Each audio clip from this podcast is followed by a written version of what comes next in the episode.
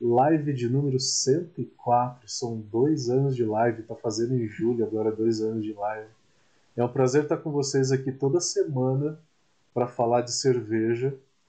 É, e agora eu estou trazendo, esse ano eu estou trazendo mais convidados, né? Estou trazendo mais convidados para vocês conseguirem é, ter alguma outra experiência fora aquelas mil aulas de lúpulo que eu sempre dou para vocês. Falo sobre lúpulo, falo muito sobre braçagem, mas acho que é interessante vocês também pegarem outros convidados. Falei muito pouco aqui na, nesse canal sobre sommelieria e hoje eu estou trazendo aqui um dos maiores nomes da sommelieria, é, nosso professor Doug, Doug Merlo, para falar sobre um assunto que ele é o mais expert, que considero o mais expert do Brasil hoje. Falar sobre escola belga, já recebeu até um prêmio. Conta para mim, eu, eu não lembro o nome do prêmio do que você recebeu lá, o Cavaleiro.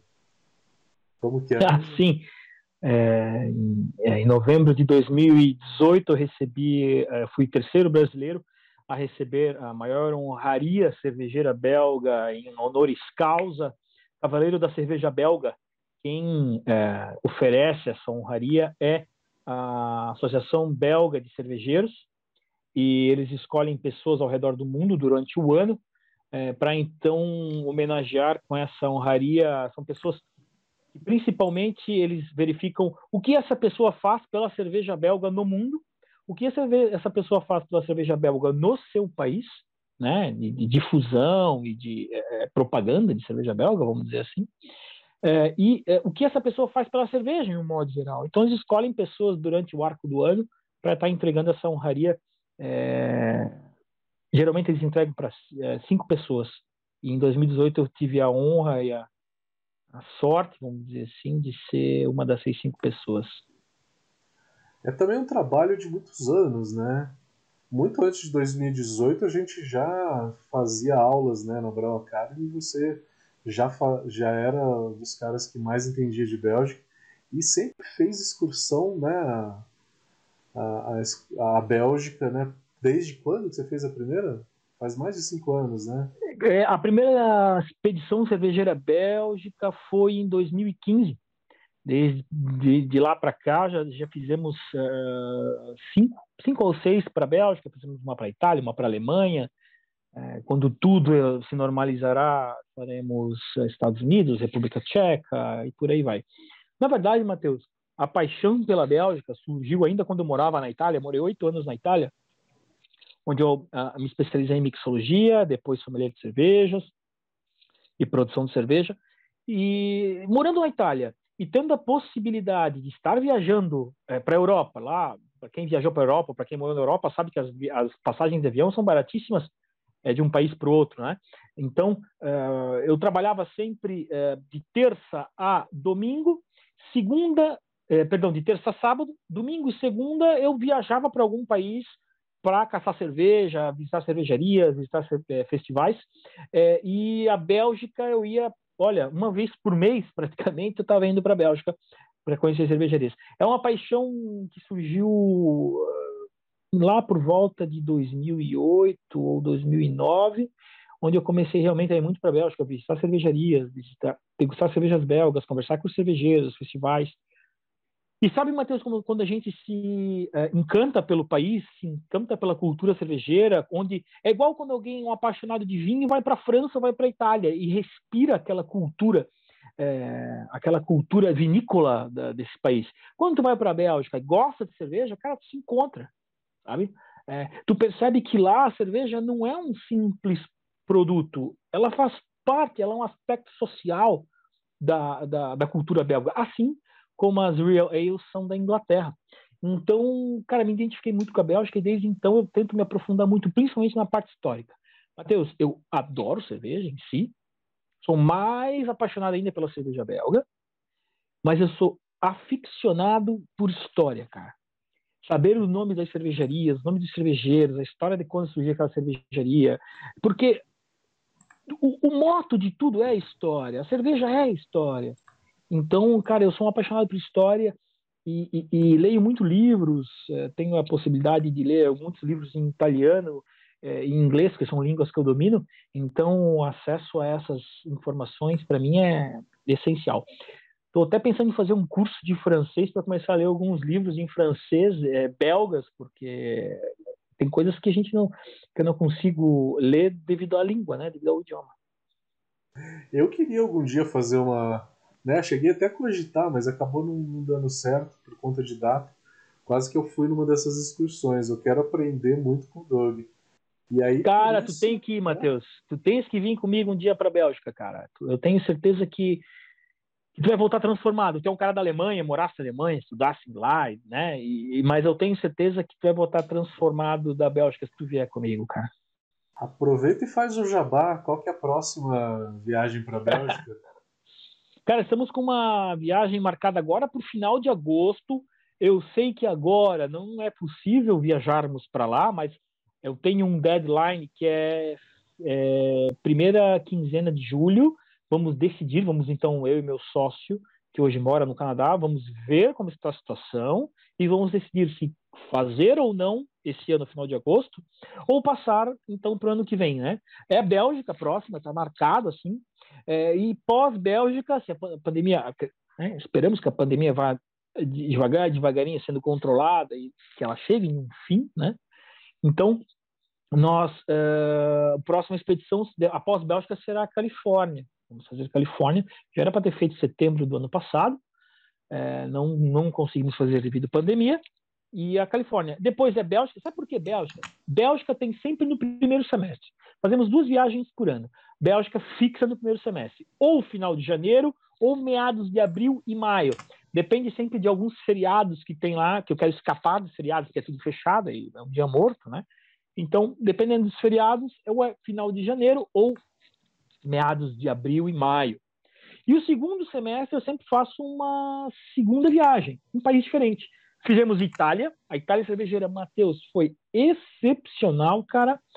Foi uma viagem é, impressionante, até porque eu morei lá oito anos na Itália e, e, eu conheço os cervejeiros de lá, então eles me recebiam como se fosse na casa deles, né? Tem muito muito bom relacionamento com eles. Uh, e fizemos a Alemanha com a Oktoberfest. Uh, na Alemanha fomos para Bamberg, Freising, uh, Oktoberfest, Munique. Foram dez dias fantásticos também na Alemanha. Uh, hoje eu me arrisco a dizer, Matheus, que nós estamos aí no top de empresas de beer tour, né? Uh, beer trip, viagens cervejeiras. Todo mundo me fala assim, Douglas, tu faz Bélgica, mas por que tu já não emenda Holanda? Por que tu já não emenda aqui alguma outra coisa? Cara, o meu foco, o foco da expedição cervejeira é te levar para aquele país e te fazer um full immersion de 10 dias naquele país, onde é, é uma pós-graduação cervejeira para ti naquele país. Tu vai voltar podendo dar aula de Bélgica, podendo dar aula de Alemanha, podendo dar aula de, de Revolução Cervejeira Italiana. Então essa é o nosso é o nosso foco. Um país, tá? A gente não faz vários países porque a gente eh, nós queremos que a, a pessoa mergulhe na cultura cervejeira daquele país. E só vai conseguir isso é, fazendo com que a pessoa passe tempo naquele país e que nada seja corrido. Tudo é feito muito, com muita calma, as visitas são feitas com muita calma, todas as visitas com tradução simultânea, e nós sempre participamos de um festival cervejeiro. Né? A gente prioriza para participar de um festival. Na Bélgica, a gente faz ou o Bruges Beer Festival em Bruges, ou o Zito Beer Festival na cidade de Leuven, é, na Alemanha fizemos o Oktoberfest, que não é um festival, é mais uma festa, mas foi bem legal. E na Itália a gente fez o Eurohop em Roma, o maior festival de cerveja italiana, é, que acontece em setembro. Muito legal, muito interessante. Que bom, eu queria conhecer a cerveja na Itália. Eu não conheço nada da Itália. Fiquei um tempo lá, então... fui muito para a Alemanha, fui para a Bélgica, Inglaterra, mas a Itália eu realmente não conheço. Cara, então, Matheus, deixa eu te falar. Vou te falar um, um caso que ocorreu, ocorreu na Itália. É, Para a Itália foram somente oito pessoas. Dessas oito pessoas, somente um estava era era novato na expedição cervejeira. Os outros sete já tinham feito Bélgica comigo. E chegou um determinado momento lá pelo que a gente sempre começa numa sexta e termina no outro domingo. Né? Então check-in na sexta e check-out no outro domingo da, da, da outra semana. E a gente estava ali pela quarta ou quinta-feira, estava dentro da van Aí eu virei para trás assim e falei, gente, aqui só, somente o André aqui não fez Bélgica comigo.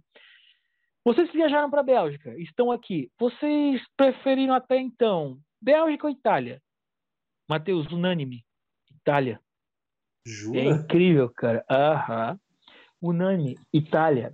É impressionante a cultura cervejeira italiana, cara. Misturado com a do vinho, com as, as barricas de, de, vinho, as Italian Grey Pales. A gente visitou uma cervejaria no Piemonte, no alto das montanhas do Piemonte, chamada Birrificio Monte Gioco, de um grande amigo meu, Ricardo Franzoi, é, Franzozzi. É... Literalmente a cervejaria é no meio de, um, de uma parte de um sítio e na frente é um casarão velho, assim, um galpão velho, e na frente da casa é uma é, um, é a chácara de família, assim, onde era do bisnono dele, da noia, e tá ali. E aí eu cheguei, chegamos na frente da cervejaria, não tinha ninguém, não tinha ninguém, a cervejaria tá fechada, pô, Ricardo não tá aqui, escrevi para ele, de repente Ricardo aparece na janela lá da chácara, assim, na frente da cervejaria, ô, oh, vem cá, vem aqui. Aí entramos lá, ô Ricardo, essa aqui é a chácara da minha família, que a minha mãe mora, ah, tua mãe, ah, que legal. De repente entra na cozinha, a, a mãe dele, uma velhinha de 70 e poucos anos, quase 80 anos, fazendo focaccia pra gente. Ô, oh, Ricardo, tu não falou que eles já chegaram tirando a focaccia do forno, cortando a focaccia pra gente, sai de manhã cedo. Nós, assim, ó, em casa, parecia que eu tava na casa da minha nona, da minha avó. Então a, receptividade foi fantástica. E visitar a Baladeira, né, cara? A Baladeira é fantástica. Passamos um dia inteiro na Baladeira, eh, tomamos Ixauiu direto dos, da, da, das dornas de, de, madeira. Cara, foi uma viagem fantástica, assim, realmente. A Itália e todo. Aí, assim, aqueles que foram para a Bélgica comigo e não tinham ido para a Itália ficaram babando nas fotos durante a viagem, né? E quando acabou a expedição, todo mundo assim, Doug, quando é que você vai fazer a próxima Itália, cervejeira? Cara, só daqui uns 3, 4 anos, tem muito país para fazer. Ah, não. Ah, não, tem que fazer antes, tem que fazer antes. A galera toda ficou com água na boca e pedem para fazer Itália. Italiano, sabe? Mas não tem como, assim, Matheus. Até eu e meu sócio, nós estávamos estudando a possibilidade de fazer uh, mais duas viagens por ano. Três ou quatro, talvez. Só que fica complicado porque a gente dilui muito as pessoas que querem viajar nas viagens. Então, acaba que às vezes a viagem não acontece por falta de quórum porque eu fiz quatro viagens ao ano, mas se eu fizesse três ou duas daria, né? Então a gente prefere manter Bélgica no primeiro semestre, cara, e segundo semestre meter um país diferente. Então, infelizmente, a pandemia atrasou dois anos, né? A Itália, que era para ser em 2024, vai passar lá para 2026, provavelmente. É, eu tinha viagem também para congresso. Eu apresentei um congresso no ano passado online, um congresso desse ano online também. Acabei de apresentar agora em junho. Ainda bem que teve online, porque todo mundo conseguiu ver e eu consegui apresentar daqui no Brasil, né? Então, porra, show. Mas tive que cancelar minha passagem também. Mas maravilha, galera. Quem tiver interesse, então, o, o cara para falar de viagens é o Doug. E, Doug, é, vamos ao assunto né, da, da live de hoje, que eu acho que é um assunto que você domina muito, que é cervejas trapistas. Então eu queria que você desse uma palhinha para a galera aí é, do que, que, a galera precisa saber sobre uma cerveja trapista que não tá que não é fácil, não tá nas entrelinhas. Então, uma pessoa, só uma pessoa que viveu isso e conseguiu experienciar pode pode saber. O que, que você pode dar de dica aí para a galera? Eu deixo contigo. Matheus, é... vamos lá. As cervejas trapistas, elas, é, hoje nós temos 14 cervejarias trapistas no mundo, tá? Atenção. Temos 14 produtoras de cerveja que se encontram, se encontram dentro dos muros da abadia, de abadia, de abadia trapista. Então, o que acontece? Dessas 14, tá? Três não apresentam o logo hexagonal Authentic Tropics Product, né? Então, produto autêntico trapista. Isso é uma coisa importante que a galera é, é, saiba separar, tá? Então, nós temos hoje três cervejarias que não apresentam o, o, selo da Associação Internacional Trapista autenticando um produto trapista, tá? Quais são elas? Hoje nós temos a Achel, belga, tá? Bem, a, a, a, abadia de Achel fica no limite entre a Bélgica e a Holanda. E ela não tem mais o logo hexagonal trapista, porque hoje, dentro da abadia, não vivem mais monges. Então, a produção de cerveja que acontece dentro daquela abadia não é mais nem feita e nem supervisionada por um monge da abadia. Então, ela perde esse selo. Mas ela ainda é uma cerveja trapista. É isso que tem que ser, é, o pessoal tem que conseguir desmembrar. Né? Ela não é mais um produto autêntico trapista, mas no rótulo dela ela ainda apresenta a, a, a, a denominação cerveja trapista. Ela é uma cerveja trapista. Ela está sendo feita dentro da abadia, só que ela perdeu o selo hexagonal, porque o selo hexagonal exige, além de ser feito dentro dos muros da abadia, que seja feita ou supervisionada por um monge da abadia, né? Uh, que seja usada uh, matérias de extrema qualidade. Né? Uh, a cerveja pode, ela tem que ser feita dentro dos muros da abadia, mas ela pode ser invasada fora, tá? É, então é isso que a galera tem que saber separar. Esse é o caso da Ascala. Temos é, outros, dois, outros dois casos que essas é, cervejas também não têm o selo trapista, que é o caso da Mondequet francesa, porque ela não tem uma cervejaria dentro dos muros da abadia, ela produz essa sua cerveja na abadia da Chimay. Ah, então é a Chimay que produz a cerveja para Mondequet. No rótulo da Mondequet, que chega no Brasil, vocês podem achar tranquilamente, vocês vão ver que está escrito cerveja trapista, bière trapista. Mas não tem logo hexagonal. A mesma coisa para a cerveja espanhola, Cardenha. A Cardenha é uma abadia trapista, mas ela não possui uma cervejaria. Ela terceiriza a sua produção em uma cervejaria comercial normal, cervejaria artesanal. Então, no seu rótulo está escrito cerveja trapista, mas não tem o selo hexagonal. Então, que isso fique bem claro para a galera. Temos hoje 14 cervejas é, trapistas, mas somente 11 apresentam o logo hexagonal trapista, de produto autêntico trapista. Tá? Essa associação ITA, né, International, International Trappist Association, Associação Internacional Trapista, fica na cidade de Vletteren, na Bélgica, e é ela que é, faz a regulamentação do que pode ou não receber é, esse selo hexagonal trapista. Tá? Essa associação foi criada mais no início da década de 90, justamente para controlar o que é o não trapista. Porque o que acontecia? Qualquer abadia na realidade, qualquer cervejaria ou produtora de queijo ou produtora de biscoito que se encontrava a 100 metros de uma abadia trapista, dizia que era trapista, ah, meu biscoito é trapista, botava no rótulo, botava na cerveja, botava no queijo. E então isso começou a, a vamos dizer assim, a, a, a virar um, um, carnaval, né? Não se sabia o que era o que não era trapista. Então se criou-se a associação no início da década de, de 90 para regulament, regulamentarizar isso. E foi ali que, a, por exemplo, a Westvleteren, que era produzida nas Cinco Bernardos, passou novamente a ser produzida dentro da abadia de Westvleteren e São Sixtus. Por quê? Uh, São Sixtus de Westvleteren. Por quê? Porque se ela continuasse sendo feita na cervejaria eh, eh, de Cinco Bernardos, não ia ser mais trapista, ia perder o, o, não ia ser considerada um produto autêntico trapista. Então os monges preferiram é, retirar a produção da Cinco Bernardos e começar novamente a produzir dentro dos muros da abadia da Westvleteren, né? Lembrando que a São Bernardos produzia a Westvleteren desde a década, final da década de 40 e início da década de 50. Então, é, isso tem que ficar bem claro para a galera, tá?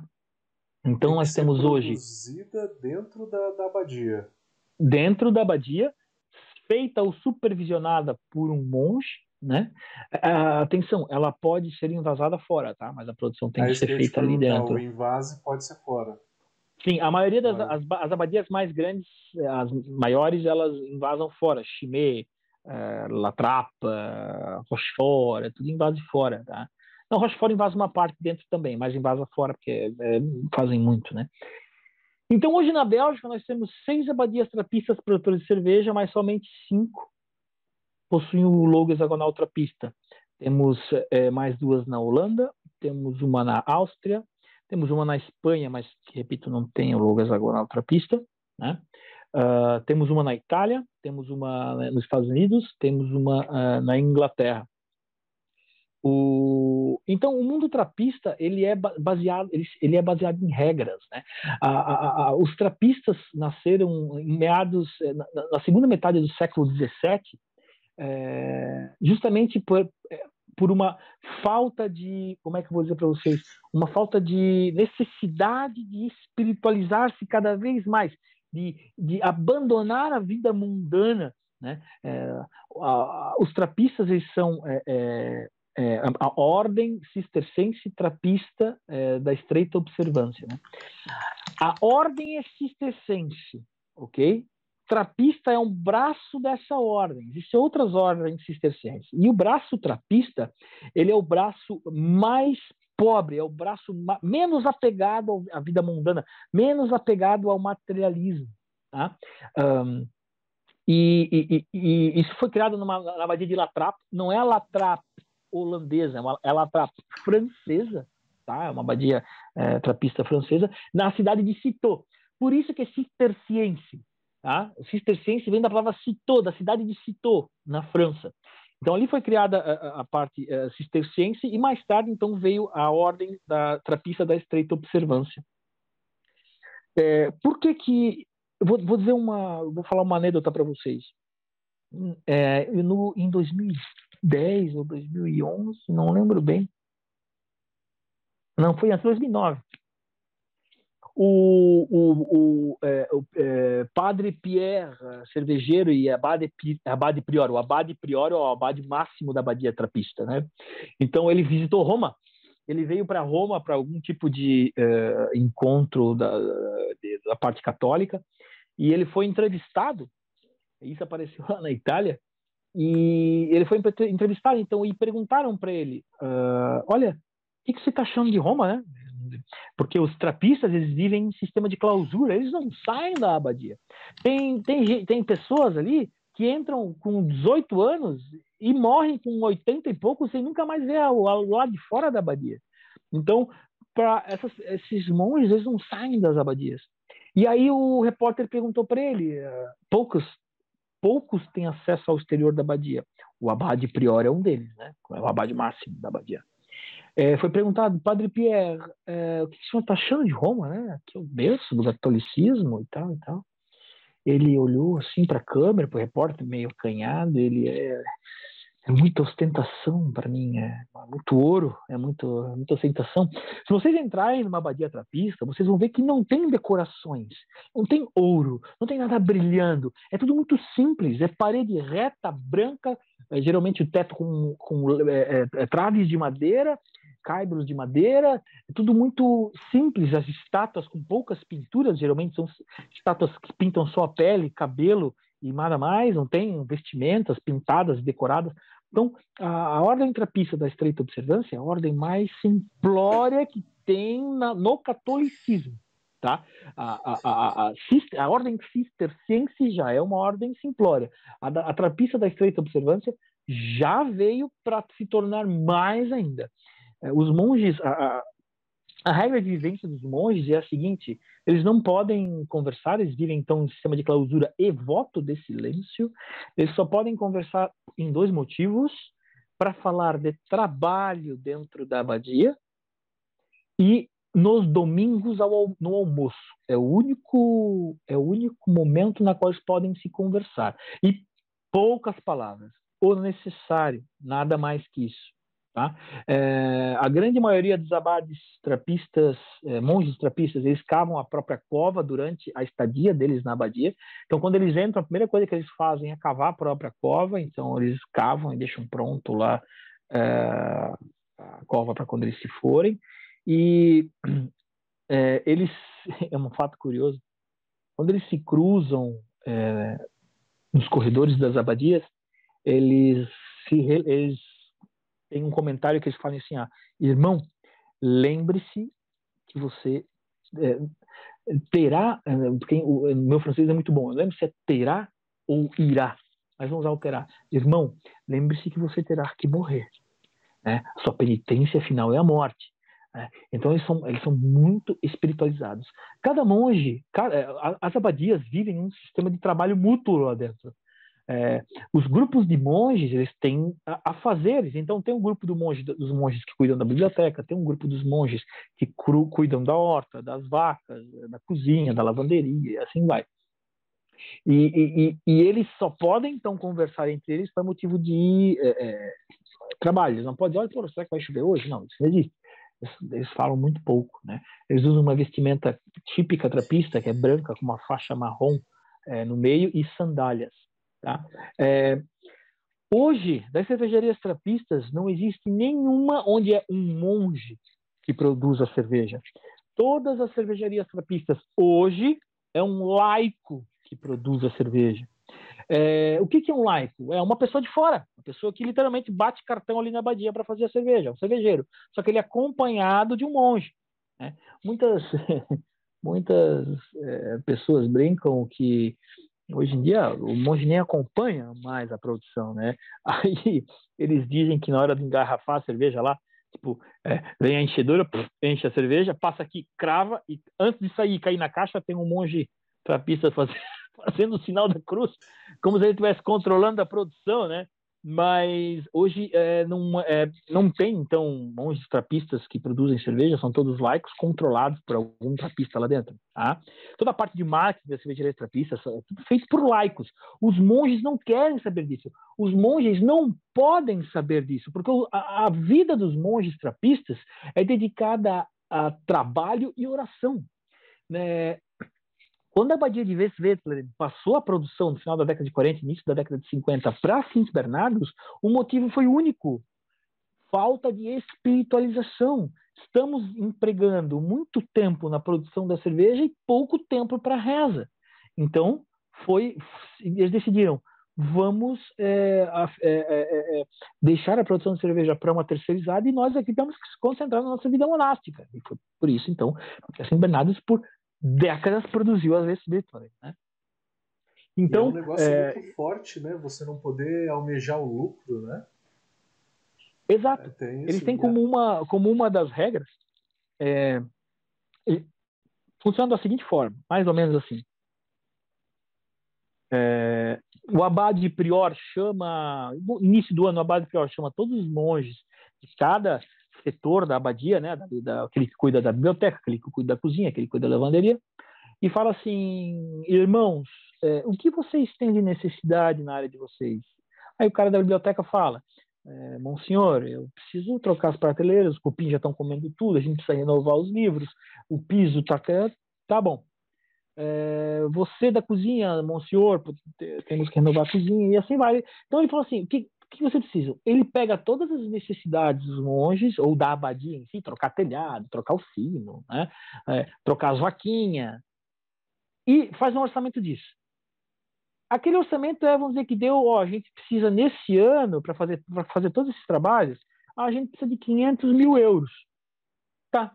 Então, esse ano nós vamos produzir, produzir cerveja e queijo para 500 mil euros. Tá? Ok. Chega lá no final do ano, eles é, vão fazer uma conta. Tá, tá, tá, tá, tá, vendemos isso, compramos isso, reformamos isso, pá! Putz, a gente é, é, arrecadou 700 mil euros, mas era só 500. Estamos com um lucro de 200 mil. É, não podemos. O que, que, eles fazem com esse dinheiro? Eles dão em beneficência, tá? É, eles eles arrumam a estradinha do vilarejo, eles abrem um poço artesiano, eles reformam uma escola, eles e eles mandam muito dinheiro para eles mandam muito dinheiro para África para aquele médico sem fronteiras tá a Chimé manda milhões para lá por exemplo então eles fazem esse tipo de, é, de é, beneficência. Eles não podem ter lucro porque eles são uma associação não profit, né? Não, o, o, dinheiro que eles é, têm é para mantenimento próprio, para comprar comida, para reformar a abadia é, e para fazer a renovação das coisas deles ali. Tá? Eles não podem ter dinheiro em caixa. Né? Chegar ao final do ano e ter um lucro, isso não pode. Um, aí o que acontece? É, algumas cervejarias seguem bem isso daí, por exemplo, a Westwettleren é a menor cervejaria produtora de cerveja entre as 14 é, trapistas. É, por isso que é, é vamos lá então, falar um pouquinho de Westwettleren. Por isso que a Westwettleren é, não é porque ela é tão conhecida, é, que ela ganhou como a melhor cerveja, ganhou não, né? Que ela foi reconhecida por dois anos seguidos como a melhor cervejaria trapista, perdão, uma melhor cerveja do mundo pela Hate Beer, né? Em 2008 ou 10, não lembro. Foi reconhecida pela Hate Beer lá como a melhor, melhor cerveja, a Westwettleren 12, a melhor cerveja do mundo, por dois anos seguidos a procura dela e a escassez dela não é devido a isso. Claro, ajuda também. mas é principalmente porque ela é a melhor, a menor cervejaria, ela produz pouca cerveja. Por isso que todos os anos, é, em cada vez menos tendo mais cerveja Westfalen lá. É, até mesmo no Indefreire, que é o, o, pub deles lá na frente, o restaurante na frente da abadia. Por quê? Porque eles produzem cerveja para necessidade anual deles. Acabou. Quantas vezes eu já vi quando eu morava na Itália de amigos meus que iam perto do final do ano para lá e não, não traziam cerveja porque não tinha mais. Chegavam na frente do Indevred, tinha uma plaquinha escrita lá: é, não, é, não, não temos cervejas para levar embora, somente para beber aqui. Por quê? Porque chega um momento que quando a cerveja vai acabando, o Indevred lá ele começa: opa, não vamos mais vender cerveja para fora, vamos deixar para ser dos clientes aqui que vem aqui almoçar, eu tive a sorte, o, então, de ir no bar e conseguir sair com umas 12 garrafas de lá. É, é, é, não é sorte. Se fosse no momento certo. Eu, eu já fui duas vezes. Eu tive sorte e não de tinha. sair com a 12. A 12 eu consegui levar, tinha pack de quatro garrafas. Mas Isso. eu queria levar a blonde, cara. Aquela número 8. Cara, é a melhor blonde não. que eu já tomei na minha vida. Não, a, não, a 8, a 8, a 8 é... é... uma é uma é uma double. A blonde é a 6. Vai ser de 6. Exato, exato, exato, exato. Uhum. A minha preferida, tá, todo mundo quer 12, né? A minha preferida é a VSB 8. Por quê? Eu acho ela mais equilibrada. É, não é tão alcoólica e ela é mais redonda. Em pouco tempo de vida, ela consegue se arredondar mais facilmente. Já a VSB 12, cara, eu dou uma dica para quem estiver escutando. Não tomem VSB 12 antes de 5 anos. Ela vai estar muito agressiva. É, é, é, precisa dar tempo para ela é, amadurecer. E eu acredito, na minha opinião, de várias vezes que eu tomei ela, jovem, velha, cara, cinco anos é o ponto que ela começa a arredondar. Vespa 12, boa? Oito, dez anos, ó, vai dar um espetáculo. Tá? Então, é, esse é que é o ponto da Westwetler, né? Não é que ó, a melhor cerveja do mundo, por isso tem pouco. Não, eles produzem pouco produzem muito bem, obviamente, é uma ótima, são ótimas cervejas, mas produzem pouco. Então é por isso que é difícil de encontrar ela. É, às vezes vai, eu já fui, cara, eu devo, eu devo ter ido no Indevred, cara, na boa, mas umas 20 vezes, quando eu morava na Itália, expedição cervejeira. É, duas vezes eu encontrei a mensagenzinha na porta. Hoje não vendemos é, takeaway de V12. Né? Então essa é, o grande, é, é a grande coisa da, das cervejas trapistas. Elas seguem regras.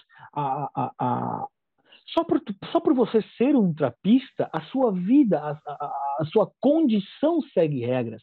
Eles vivem em sistema de clausura, eles vivem em voto de silêncio, é, eles vivem sobre um moto chamado ora elabora, né? Então, reza e trabalha, é só o que eles fazem, eles acordam, eles acordam bem cedo, quatro, quatro, quatro, quatro e meia da manhã e vão dormir cedo, sete, oito horas da noite, já estão dormindo. É, e durante o dia eles rezam e trabalham, rezam e trabalham, rezam e trabalham. Esse é o moto de vida deles. E, e, e eles, uh, uh, eles têm que rezar mais que trabalhar. Quando o trabalho supera a reza, eles fazem um meia-culpa. Então, uma, geralmente as abadias trapistas têm uma sala de meia-culpa, é, que literalmente, é, eles não fazem isso, mas é o, Antigamente era o chicotinho que se dava nas costas e, né, a minha culpa, é, meia culpa, culpa minha, meia culpa. Então, é, é, eles precisam fazer meia culpa que então é, é, é, é rezar mais para compensar o tempo que eles não rezaram trabalhando. Cara, é uma coisa assim bem louca, tá? Bem louca. É, mas é e temos um grande problema, né, Mateus? É... As abadias trapistas estão esvaziando, cara os jovens não têm mais interesse em seguir a vida monástica. E, cara, vai chegar um tempo, não sei se a gente vai estar vivo ou não, mas vai chegar um tempo que as abadias trapistas, não digo que vão sumir, mas vão ser incorporadas por algum órgão governamental ou, ou institucional, como, como a Unesco, não sei, porque não vai ter mais ninguém morando lá dentro, cara. Tá faltando padre em vários lugares, cara. Você vê no Brasil, tem diversas igrejas no interior sem padre, sem padre. Uhum. Eu estava lendo uma matéria sobre isso esses dias. Eu até quero escrever sobre isso no blog da Expedição Cervejeira, sobre a, a, a, a carência, a falta de interesse da, dos jovens de hoje em dia pela vida monástica, cara. Então, a, a, as abadias são feitas disso, cara, de monge. Se não tem monge, não tem abadia. Se não tem abadia, não tem cerveja. E assim vai, entende? É, é complicado, cara. Pode ser que surjam mais. Todo mundo me pergunta, Du, tu acha que vai surgir mais cervejas trapistas? Pode, pode surgir, claro. Tem um monte de abadia trapista. Temos abadia trapista no Brasil. Só que uh, essas abadias trapistas, se não houver uma renovação de material humano, é, está fadada, cara, literalmente à extinção. Que legal, que legal. É bom sempre saber um pouquinho de histórias. Posso te fazer uma pergunta que, é, que me perguntaram aqui? Acho que é uma dúvida ah. bem geral mesmo. É, tem muita gente que confunde trapista, é uma dúvida da Cafetina Beers. Muita gente confunde trapista com estilo, né? Hum. É, e aí você vê um estilo que é mais feito pelos trapistas. E qual que é a outra pergunta? Qual a diferença entre trapista e abadia? É, vamos lá. Existe hoje um estilo trapista, tá considerado, que é o trapist single. O que, que é o Trappist Single? É, ou, ou, ou Pater's Beer, né? É, são literalmente cervejas que eram feitas, ou que eram, ou são feitas dentro das abadias para consumo dos monges. Uh, algumas abadias trapistas é, começaram a comercializar essas, essas cervejas de consumo dos monges. Começaram comercializando principalmente primeiro nos pubs e bares que ficam aos arredores da abadia, de propriedade da abadia. Por exemplo, a Westmal Extra, a primeira vez que eu tomei ela foi quando eu visitei a abadia de Westmal, em 2015. E aí eu tomei ela, fantástica. E agora, ano passado, acho que foi passado, início desse ano, ela resolveu comercializar mesmo, prateleiras da sua, da sua Westmal Extra. Uh, a mesma coisa para Chimé, Chimé Doré. Chimedoré era a cerveja de, uh, dos monges, de, de jejum dos monges. Então, a Chimedoré já tem alguns anos que foi passada por a ser comercializada no mercado. Né? Então, assim, o que acontece?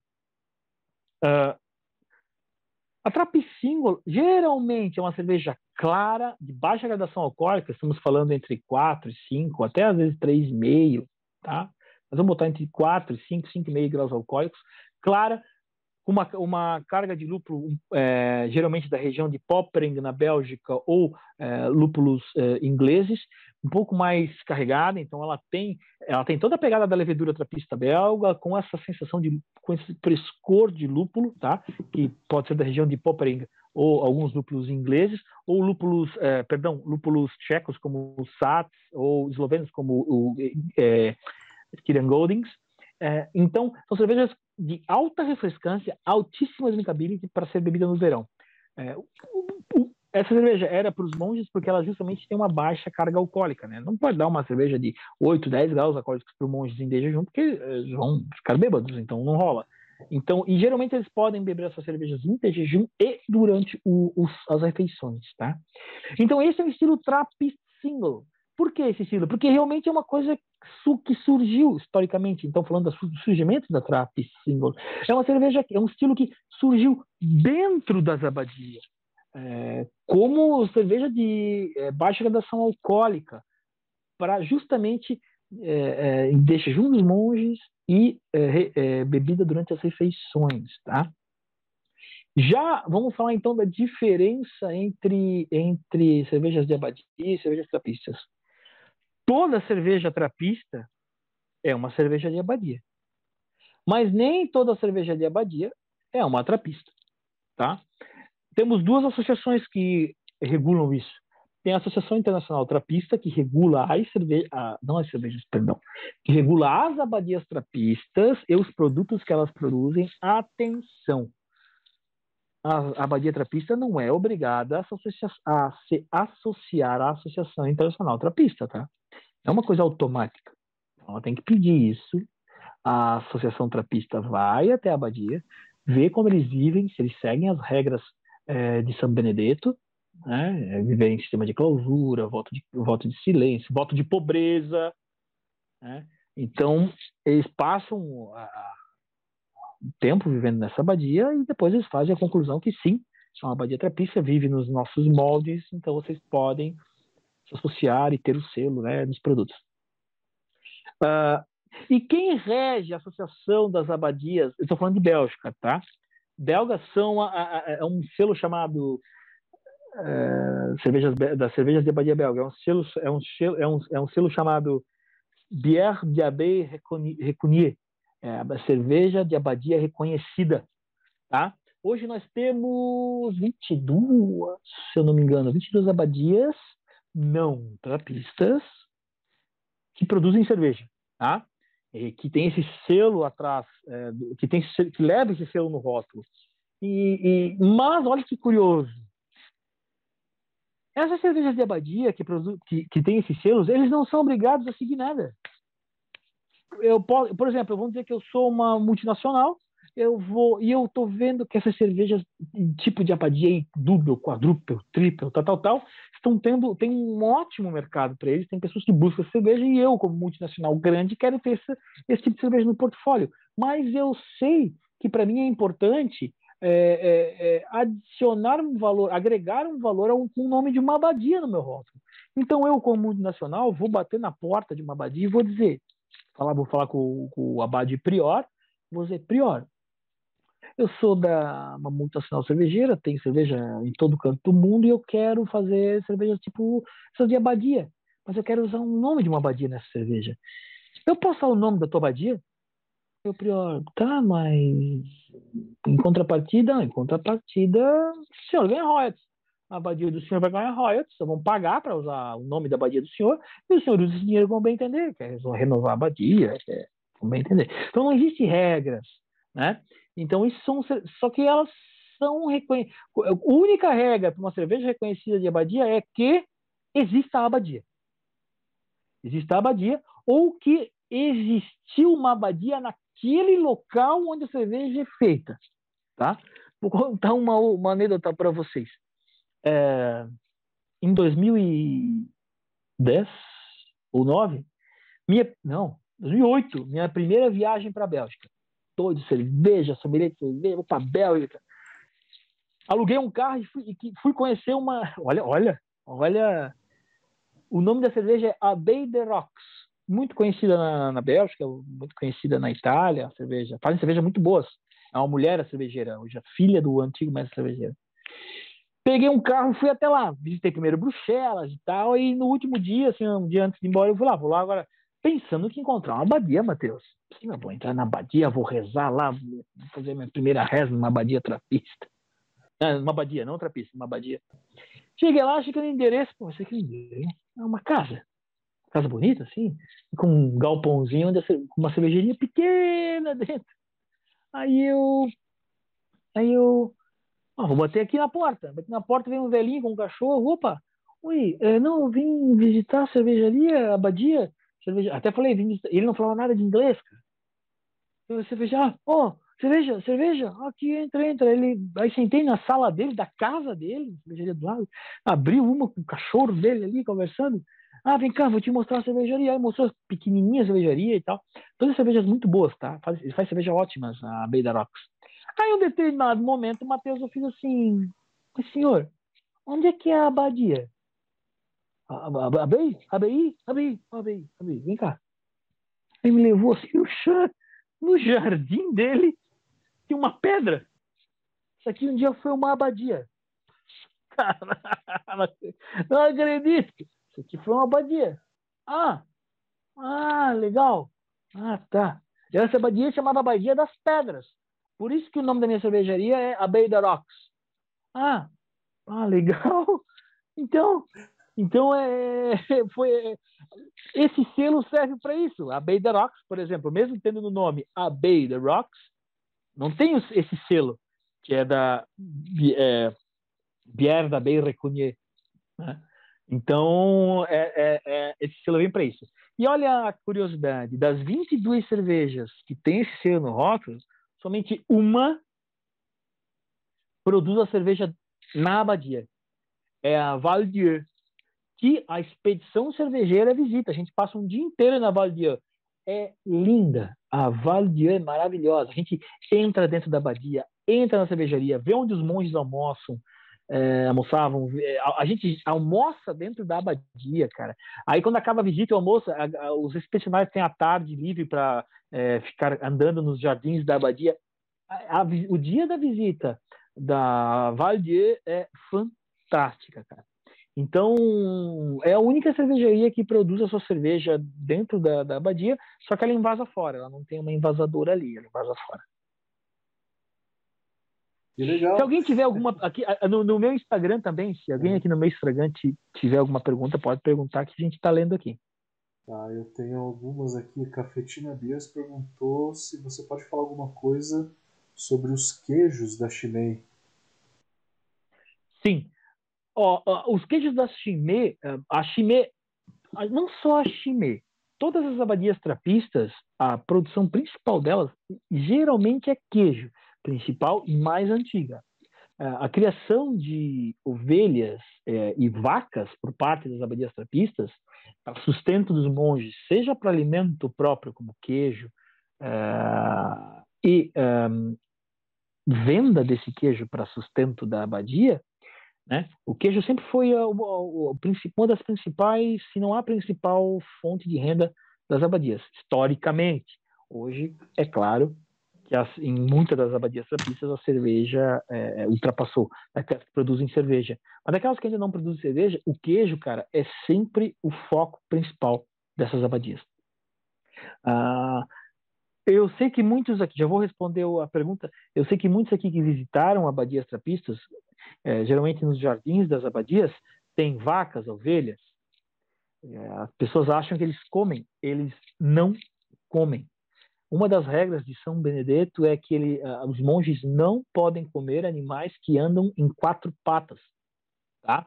Então, vaca, ovelha, porco, não pode comer. Somente em uma, em um, em um é, se abre somente uma exceção para isso, quando o monge está doente, enfermo, é, e ele necessita então de mais é, é ferro, carne diferentes para se recuperar, ele pode comer animais que andam sobre quatro patas. Senão, os monges comem principalmente aves e peixes. Tá? Os queijos, os queijos da Chimay, eles são maturados pelo menos por 12 meses. É, é, eu gosto muito, muito. Quem um dia for para Bruxelas, vá na La Morte Subite, um, um restaurante lá em Bruxelas, e peçam é, o queijo Chimay. Ele vem uma fatia de queijo Chimay 12 meses, com uma geleia e uma tira de pão e harmonizem ela com a Guerre Sureli da Morte Súbita. É fantástico, tá? É uma harmonização ótima. Os queijos da, eh, da Chimay são, são ótimos. A, a também, também produz queijo, a Latrap também produz queijo. Então, a produção de queijo no mundo, a Mont de. A Mont de produz queijo pra caramba, aliás, muito, muito saborosos né, para a pista francesa. Então, a produção de queijo nas abadias sapistas é historicamente o seu principal alimento e fonte de renda. Cara, eu fui na Morte Súbita e não comi esse queijo. Tenho que voltar. Tem que, tem que, Matheus. Quando tu for na Morte Súbita novamente, tu pede o uh, queijo chimê, aí ele, aí ele vem completinho, já com a geleia e o pão, e pede a gueuse sur li, sur li, Cara, é fantástica. Só que te prepara, tá? É uma Gueuse com uma acidez um pouco mais pungente, tá? É, é, não é fácil de beber ela. E olha que eu, por Gueuse, Lambics, é, sou doente. E é uma Gueuse que eu, é, tenho, eu tenho um pouco de fadiga em beber ela. Mas, cara, vale a pena pela harmonização, é fantástico. Show de bola. Mais algumas perguntas. Na verdade, acho que é uma afirmação do Emerson Halber ele falou para a gente seguir os dois mosteiros trapistas que tem no Brasil. E eles são bem ativos no Instagram, que eles explicam muito da vivência deles e que apesar de não produzirem cerveja, fazem pães, chocolates e vendem tudo isso online. Uhum, uhum. Falando em venda online, uh, a Vesvetra ano passado começou a vender as, as cervejas online. Até eles estão é, porque, obviamente, com a pandemia, eles é, tiveram uma queda de vendas, mas a galera pensa que a queda de que a, o início da venda das Best Veterans online foi devido à pandemia, quando na realidade foi uma história, foi a seguinte história: é, do nada, é, um, uma, uma, rede de supermercados na Holanda anunciou que tinha Best Veterans para vender na prateleira. E os monges, e a Best Veterans não vende para PDV. E aí isso causou estranheza ah, na parte comercial ali da Veteran, que é administrada por laicos, é, e, e, foi se investigar, então viu que tinham pessoas, que esse supermercado mandava pessoas todo dia, toda hora, lá na, no Indefrede, comprar o, o, o, máximo possível de cervejas, que tu sabe que é limitado, né? Então, geralmente de uma a três caixas por pessoa, e eles foram fazendo estoque, então anunciaram. E aí a Veteran ficou realmente muito ah, decepcionada com isso, muito triste com isso. E anunciaram agora então a venda online de cervejas e o, limitaram mais ainda a, a compra lá diretamente sem é, compra online. Então, se tu comprar online e dizer que retira lá, pode pegar mais cervejas foi diretamente lá do nada. Teve uma bater na porta, eles tu vende Estados menos. Unidos também, né? Eles tinham que re recuperar o telhado, uma coisa assim, né? Que deve, teve algum problema lá? E... Não, não, não é que eles, não é que eles é, é, exportaram para os Estados Unidos. Na verdade, é, em 2009 aconteceu uma grandíssima reforma na Westvetre, na Abadia de São Sixtus, e o que acontece? Mesmo eles produzindo a sua capacidade máxima, eles não conseguiriam arrecadar é, o necessário para a reforma da abadia. Então os monges botaram para pensar, né? Os monges são tudo menos bobo. Esse, um olhou para o outro e falou assim: ó, a gente não tem a melhor cerveja considerada aí no mundo, que um site falou? Temos. Não vem gente do mundo inteiro aqui para comprar nossa cerveja? Vem. Então por que a gente não monta um kit especial é, porque o que acontece? A Westvetleren, ela não tem rótulo. Ela é assim, ó. Sem rótulo. Todas as informações dela constam aqui na tampa. É, então eles pensaram, vamos fazer uma edição especial? Vamos pegar a Westvetleren 12, que é a nossa mais procurada, e vamos é, escrever o número 12 em romanos é, na garrafa, pintada, serigrafada, e atrás vamos escrever, é, é, vamos escrever em latim. É, eu ajudei a abadia. Pegar seis dessas garrafas, duas taças especiais feitas também com o número 12, e eu ajudei a abadia em latim. Vamos montar dentro de uma caixa e vamos vender pelo dobro do preço, pelo dobro do preço se alguém comprasse as seis garrafas sozinhas. E foi isso que eles fizeram. Uma garrafa de BCE 12 lá da Abadia, tu paga 5,40 mais ou menos. Eles venderam o kit inteiro com seis garrafas por cerca de 80, 85 euros. Então, é, dobraram não, né? Quadruplicaram praticamente. Então, uh, esse foi uma jogada de marketing da Badia de Westvetter para arrecadação de dinheiro. Eu, antes de vir para o Brasil, ainda quando eu morava na Itália, comprei dois kits. Tenho dois kits desses lá em casa, tem as garrafas, as taças. Uh, então, é, é quase como coisa de. Eu não gosto de colecionar, não sou colecionador de cerveja, copo, garrafa.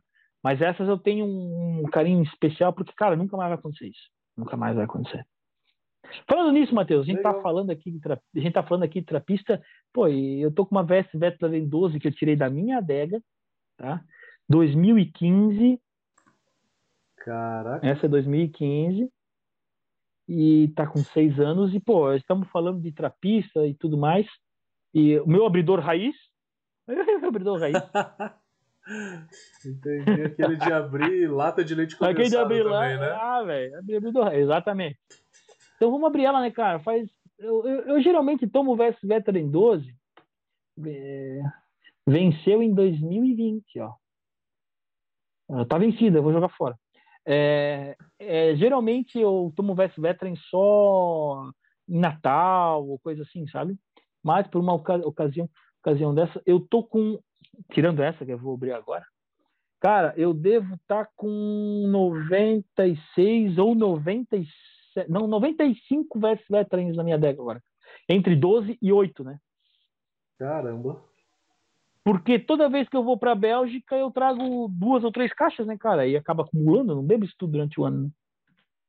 Aí, ó. Posso aproveitar esse momento singular para fazer um anúncio do nosso curso claro. de sommelier? Que devido à pandemia, a gente vai realizar o curso de sommelier esse ano é, online com a mesma dinâmica que a gente realiza os cursos de sommelier presenciais, ou seja, degustação às cegas.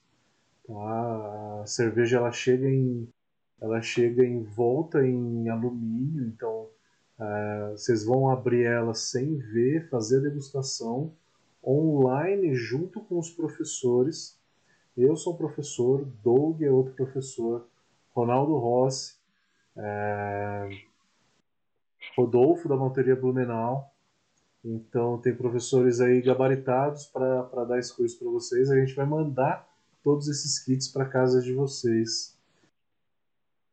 O curso inicia. Minha, minha memória está um pouco ruim, mas acho que por volta do dia 19 de julho, na última ou penúltima semana de julho. Inscrições abertas no site da Brau Academy, tá? Turma confirmada, vamos lá. Vamos fazer esse curso, ele não perde nada em qualidade para o curso que a gente faz presencialmente. Porque a gente vai ter discussão das cervejas também, vocês vão tomar cervejas junto com o professor, vai preencher uma ficha, né? Então a dinâmica toda é a mesma, né? A dinâmica do curso vai ser exatamente a mesma.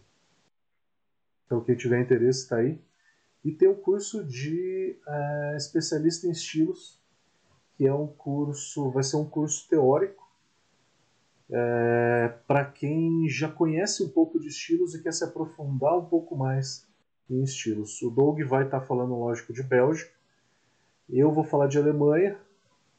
Né? E aí a gente tem o Ronaldo Rossi também dando aula, é, Rodolfo, entre outros professores. Fica aí o convite, curso de sommelier de cervejas online, curso de especialista em estilos e o curso de produção que chama Tecnologia Cervejeira, tá?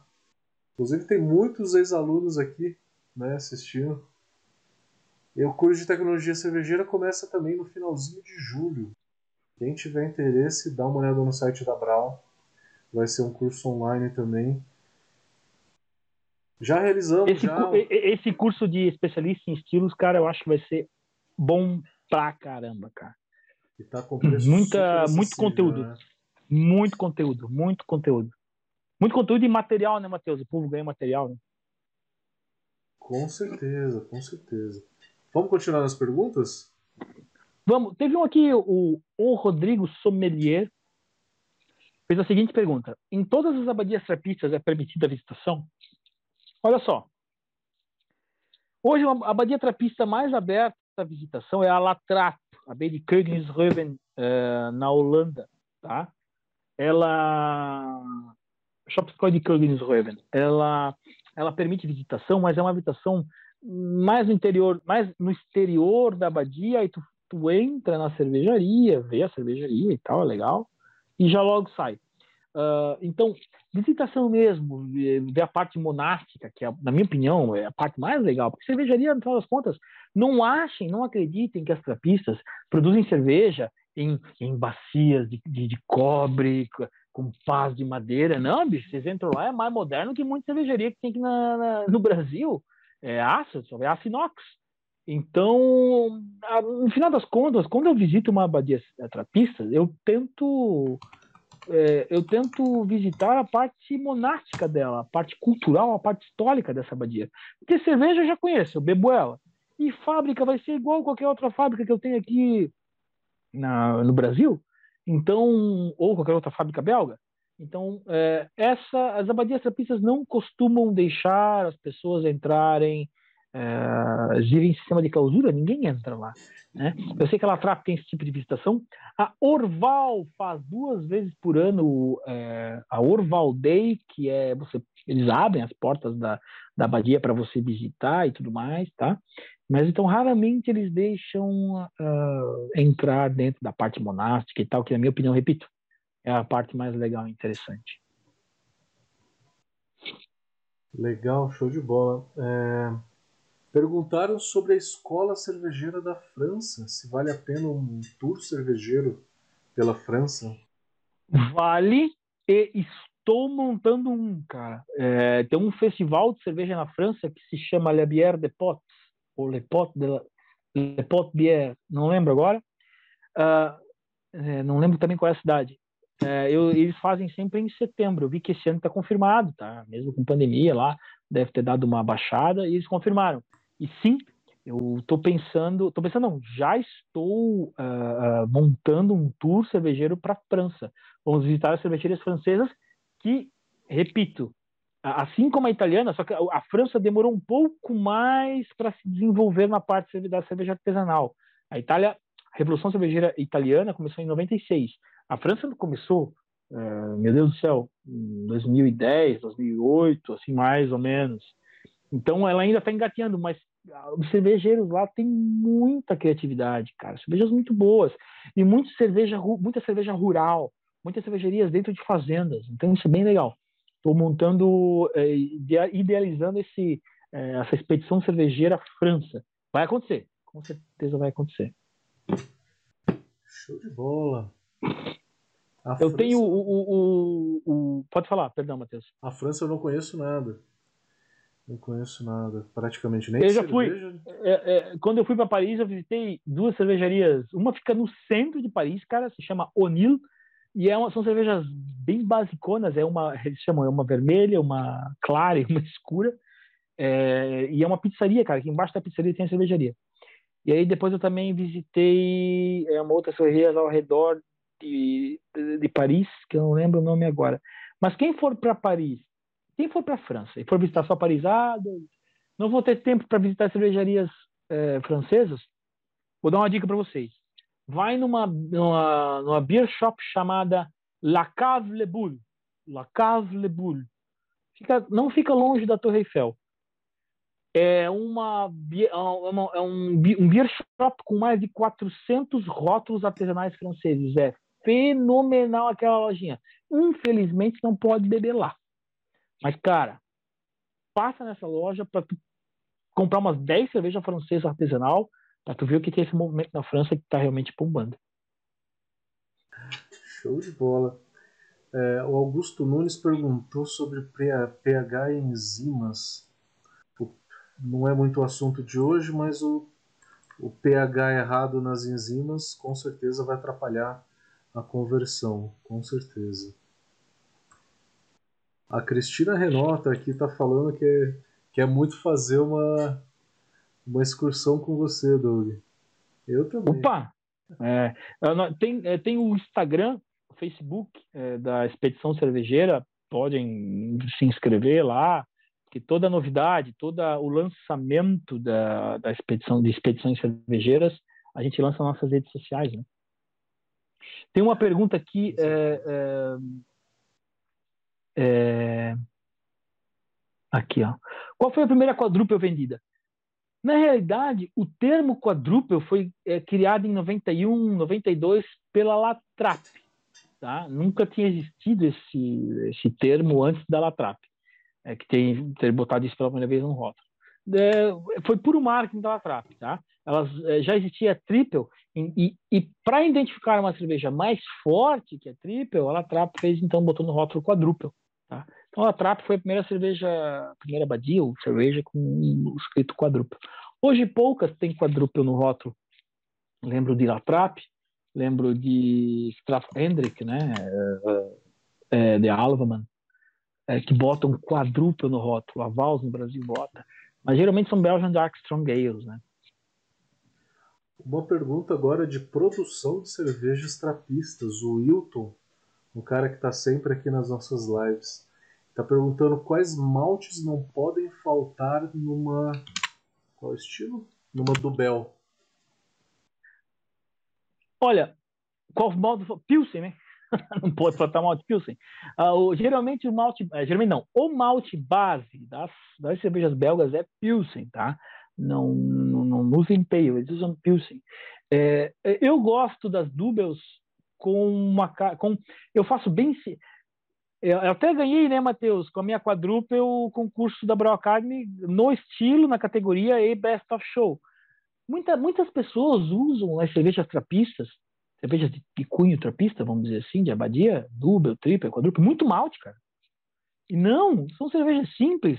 Gente, pensem que na época da criação dessas cervejas, desses tipos de cerveja, não tinham maltes modernos como temos hoje. Aí eu vejo a galera metendo melano, metendo cara isso, cara aquilo. Não tinha isso naquela época. Então, se quer, se vocês querem chegar mais próximo ao que eles fazem, keep it simple, né? É, mantenha simples. É base Pilsen com Special B, falando de dubla, né? Base Pilsen com percentual de Special B. Se quiserem dar uma arominha de chocolate, um malte de chocolate de 1 a 2%, no máximo, não passem disso. E candy sugar, cara. Candy sugar, porque o candy sugar vai trazer a sensação de destilado, de rum, de whisky, é, das frutas passas escuras. E um grande segredo para a produção de escura belga, né? Tanto Double quanto Quadruple e Belgian Jackson Gale.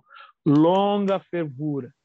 Três horas de fervura no mínimo. Eu indico cinco. Cinco horas de fervura.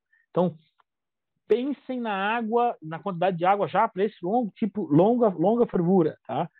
Por que longa fervura? Porque historicamente as tinas de fervuras eh, de abadias eram a lenha. E até aquilo tudo começar a ferver, demorava e evaporava muito.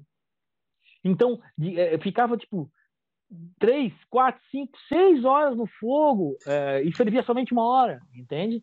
É uma ou duas horas no máximo.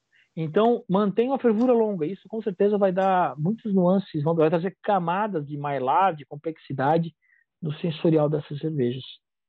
Um, teve uma pessoa aqui que escreveu o New England Beer Hunter.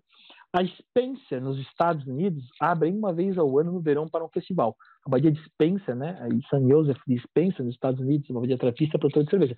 Legal, não sabia. É muito bom saber disso daí. Eu vou até me informar para participar. É, se eu puder, ver se você concorda comigo, algumas dicas aí, complementar a pergunta aqui do nosso amigo Hilton. Eu vejo como um erro muito comum o pessoal usar caramunique no lugar do Special B. O Special B, que o Doug falou, é um, é um malte belga. E, gente, malte não é só cor. Dois maltes com a mesma cor é um Mateus, completamente a, diferente. Né? Perfeito, fale sempre.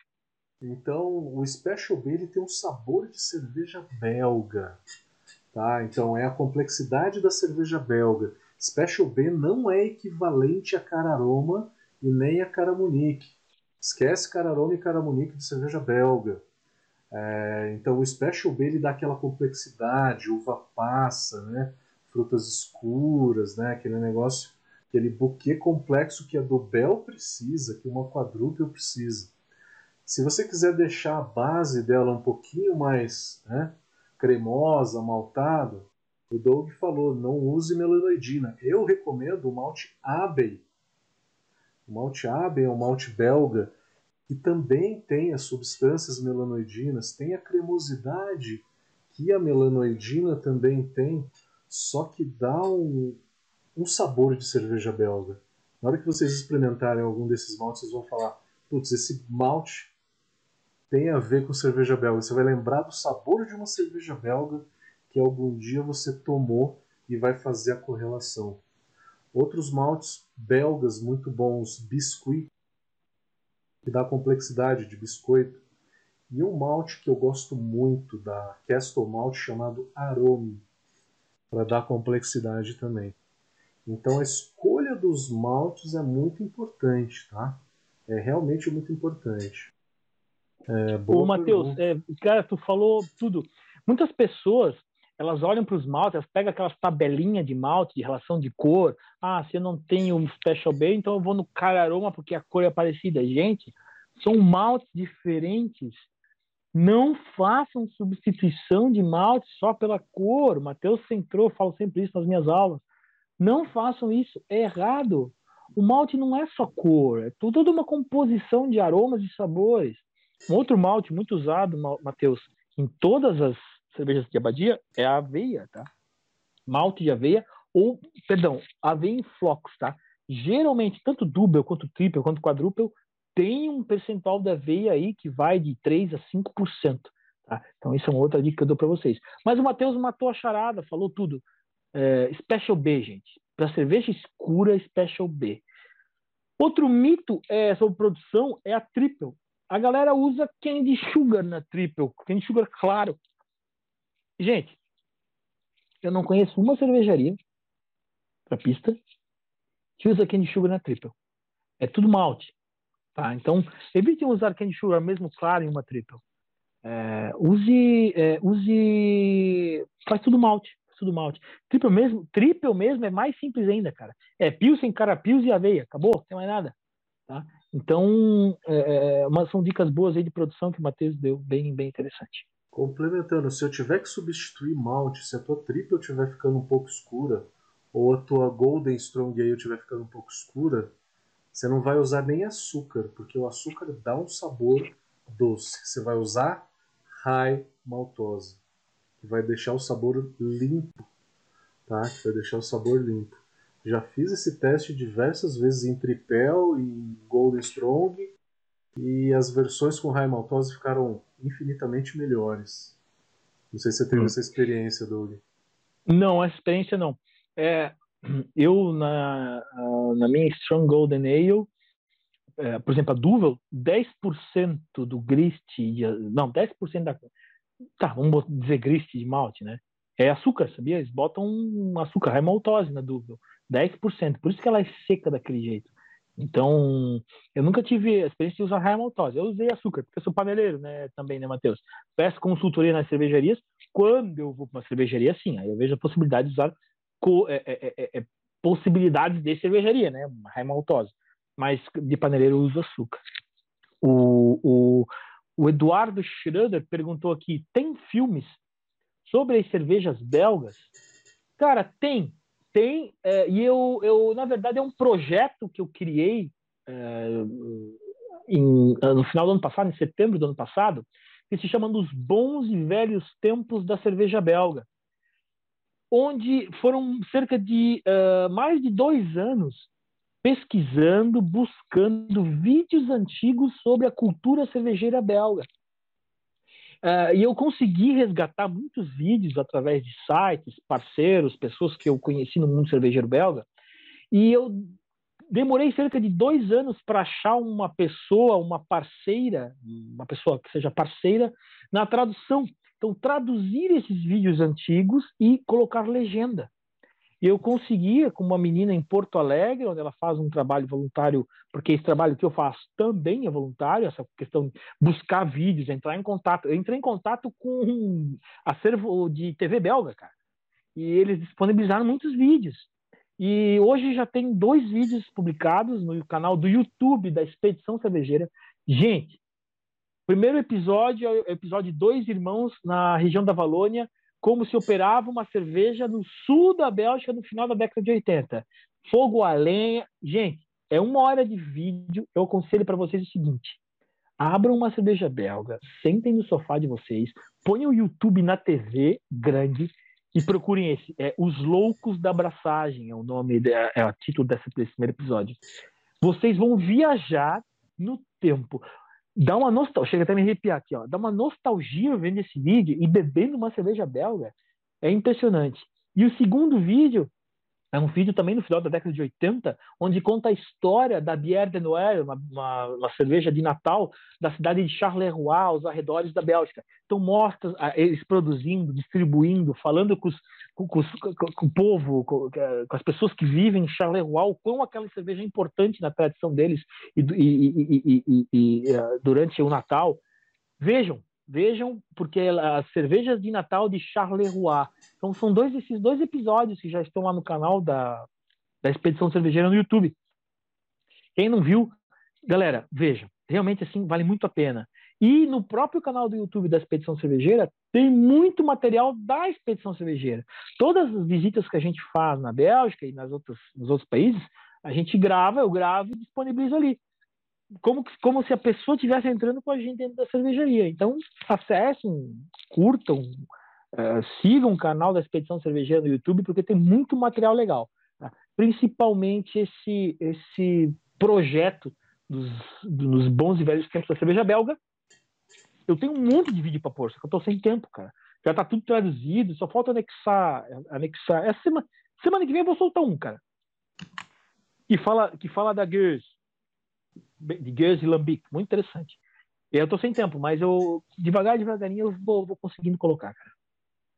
O Ellison Bernard tá, tá fazendo uma pergunta. Se eu substituir a raimaltose por mel de abelha, se dá certo, se fica a mesma coisa, vai dar um sabor de mel, né? Na verdade, a raimaltose.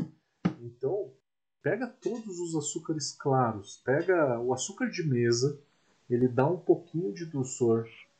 É, o mel, ele vai dar um dulçor também remetendo ao sabor de mel então não vai fermentar 100% do sabor do mel, vai ficar um pouquinho. É... Se a gente pegar um candy sugar claro, tem uns candy sugar muito claro, também vai ficar um pouco doce. E se você quiser ela super leve, sem esse residual de açúcar, usa a raimaltose. Próprio malte pilsen. É que é, trocar o malte pilsen por raimaltose é para não aumentar a cor da cerveja, né? Não aumentar a cor da cerveja, porque a, a High Maltose tem uma cor menor. E você chegar na cor de uma Golden Strong Ale só com malte, você não chega na cor da Duvel, por exemplo, né? Você não consegue chegar Exato. naquela coisinha. Né, ainda falando dos vídeos ali, dos bons e velhos tempos da cerveja belga, eu tenho bastante vídeo de abadia trapista, cara. Eu tenho um vídeo da Chimay e dois vídeos da Orval para colocar no canal, cara. Então, acompanhe lá, porque vai ter muito material sobre trapista, década de 80, década de 70. Bem legal e bem interessante. Eu tenho uma outra pergunta aqui que o Rocha FFF no YouTube tem um mini documentário sobre a Chimé. E o monge que isolou a levedura deles fala que aquele foi o trabalho da vida dele. Antes desse monge isolar a levedura, qual é qual levedura era usada na Chimé? Era desconhecida era usada a lama das produções é, anteriores. Assim como o seu Lefa de Canoinha é, tem a laminha, tinha a laminha dele lá sempre dentro daquela garrafa. Ele não sabe o que tem lá dentro, nunca mandou analisar. Então, até então, na Chimé, quando não se tinha isolado, é, quando não se tinha isolado a levedura, eles usavam a lama da produção anterior para fermentar a próxima produção. Não tinha uma cepa. Né? Hoje, hoje a Chimé doa muita cepa para as outras abadias trapistas. A Chimé é a mãe das abadias.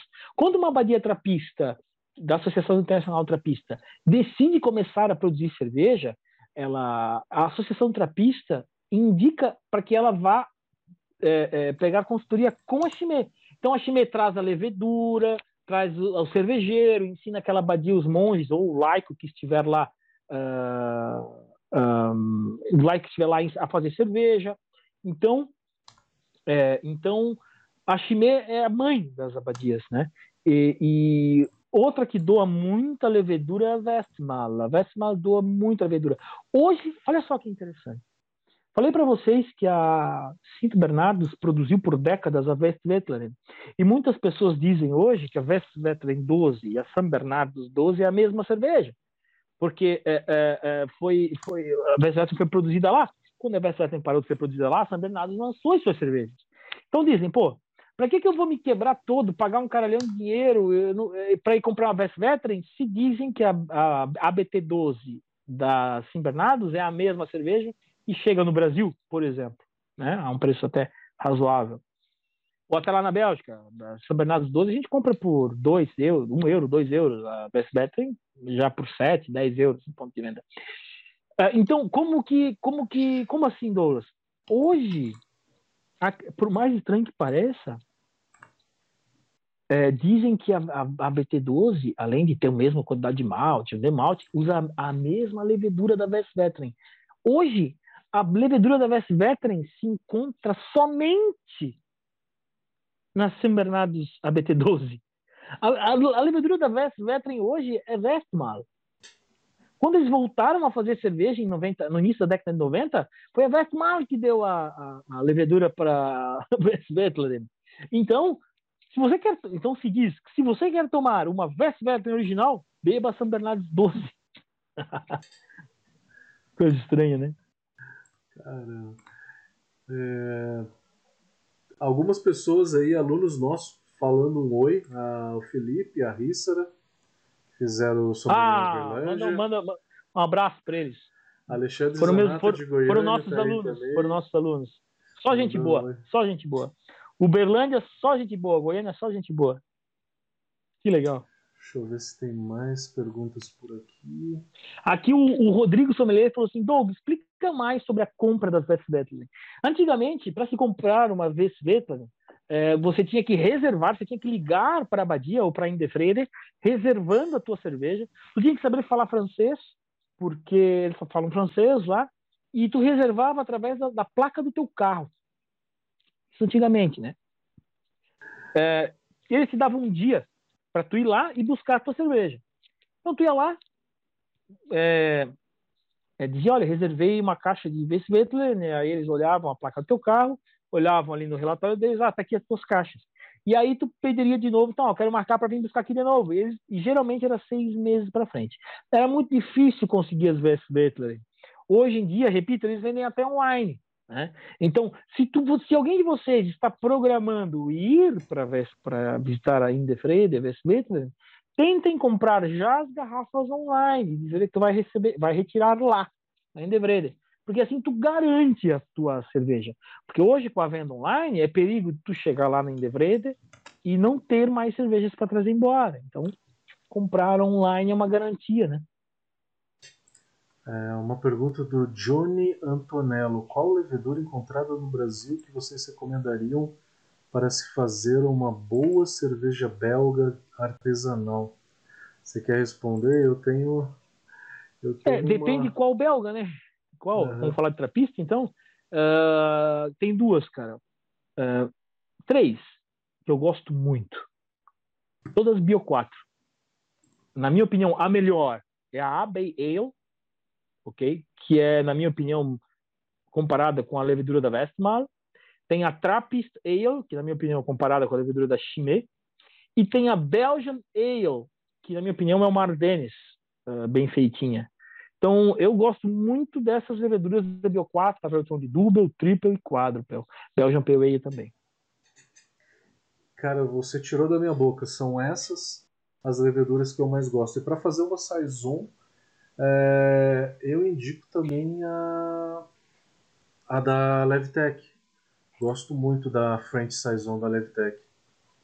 É a Farmhouse, né? A far- é uma farmhouse, é. Uma farmhouse Saison, ela é mais Ah, e- fenólica, né?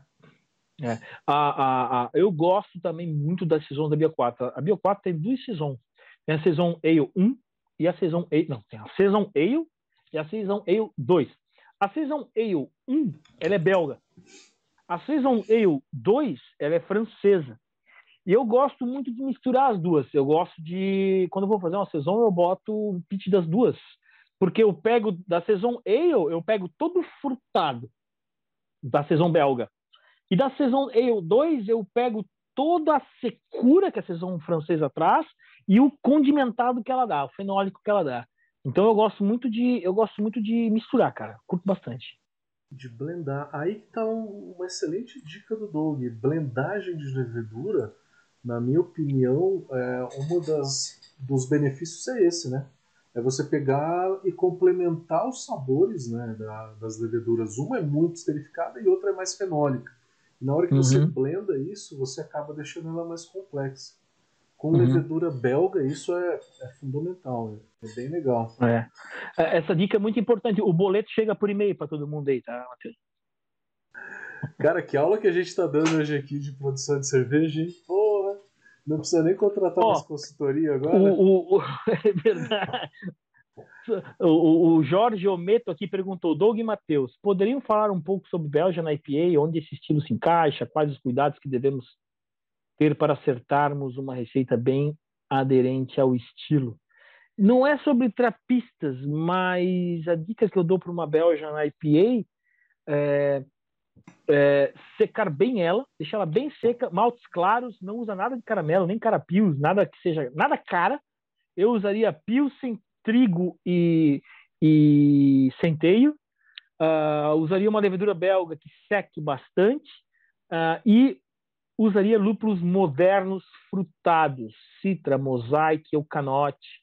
Eu iria mais por essa linha. Eu já ganhei uma medalha de ouro com a Belgian IPA na categoria e na mesma cerveja, no mesmo concurso, eu ganhei terceiro lugar em Best of Show, com uma receita mais ou menos assim.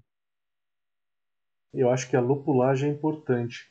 Aquela lupulagem muito alemã, né, não fica legal, porque não é um lúpulo tão aromático para você usar em grande quantidade, né? Então eu sou a favor também dos lúpulos americanos, com certeza.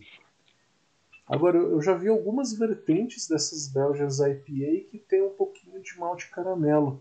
No guia BJCP, eles aceitam algumas vertentes para o malte caramelo, mas a maioria tá nessa, nessa linha que o Doug falou, cervejas mais claras. É, pense, que, pense que quem inventou a Belgian IPA, digamos assim, foi a Guden Carolus Hopsinjor.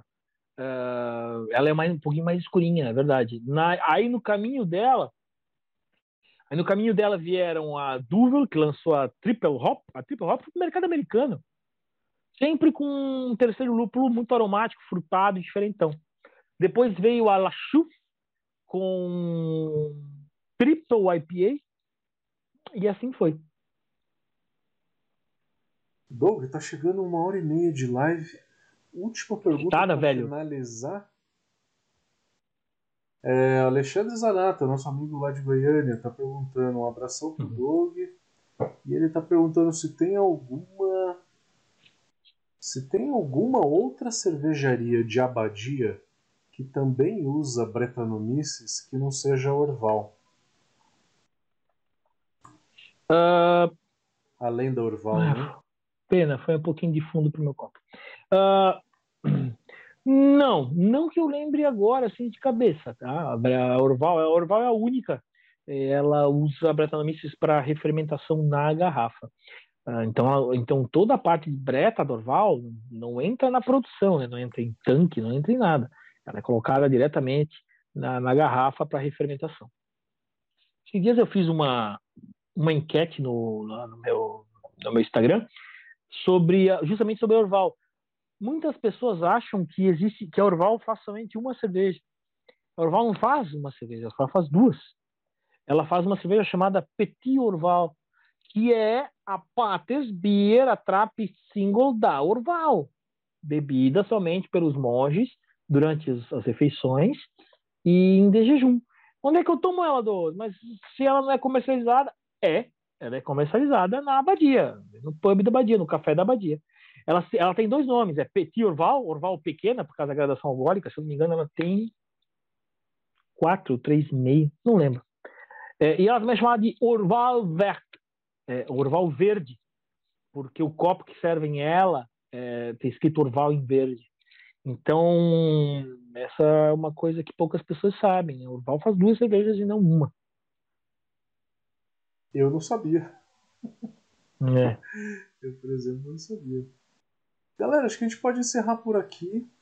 Doug, tivemos uma audiência hoje muito alta. Tivemos por volta de 180 pessoas simultaneamente, mas que passaram em algum momento durante a nossa live foram por volta de 500 pessoas.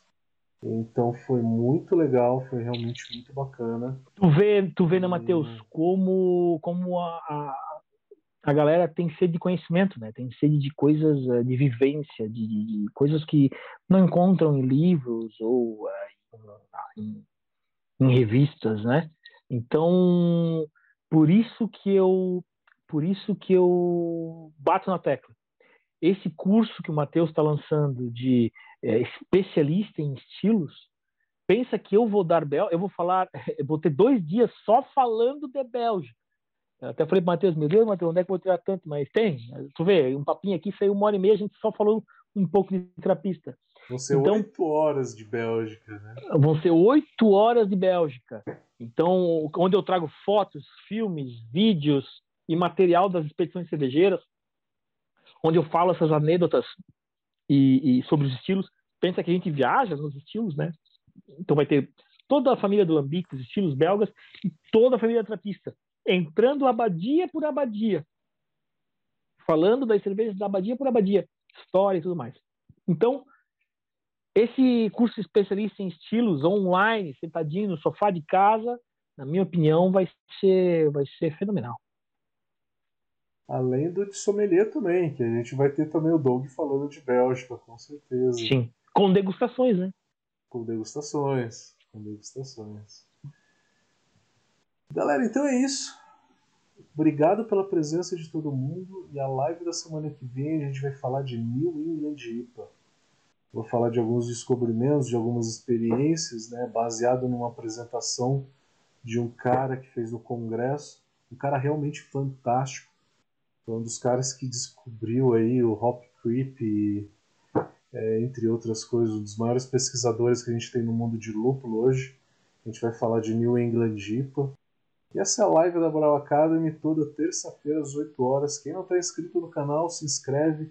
E, gente, por favor, se vocês gostaram, dê um like, dê um coraçãozinho, que isso é muito importante para o nosso canal continuar crescendo e continuar levando conteúdo de qualidade aí para vocês.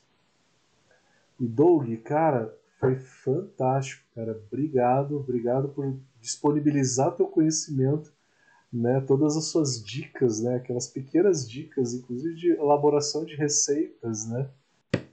É, foi muito legal e a galera aqui eu tenho certeza que curtiu muito. Eu curti demais estar aqui e bater esse papo contigo.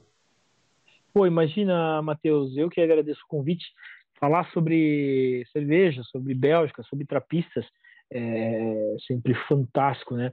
Às vezes a gente sai um pouco do assunto porque alguém pergunta sobre produção, sobre dicas produtivas e tudo mais, mas é, é claro que em uma hora a gente não consegue falar inteiramente sobre o mundo trapista. A gente consegue matar algumas curiosidades, algumas histórias e, e consegue passar um pouco de conhecimento de como eles são. Mas é, realmente, para quem quer se aprofundar nisso, aprofundar nesse assunto, temos aí os cursos que eles podem fazer. E, cara, mais uma vez, muito obrigado pelo convite. Pode sempre contar comigo aqui para falar sobre trapista, sobre lambique, sobre Bélgica em si. Estou é, sempre, tô sempre à disposição, porque eu adoro falar sobre cerveja, adoro falar sobre, sobre Bélgica, adoro falar sobre esse mundo maravilhoso que é, é a história da cerveja. Valeu, e, valeu e, obrigado a todos, a todos que, que, que, que, acompanharam, né? Ficar uma hora e meia na frente do computador vendo dois doidos falar não é para todo mundo. Então, obrigado todo mundo aí. É, espero realmente que vocês estejam nas próximas lives aí. Valeu, galera. Show de bola, muito obrigado. Valeu. Tchim, tchim. Show de bola. Valeu. Valeu, galera. Até.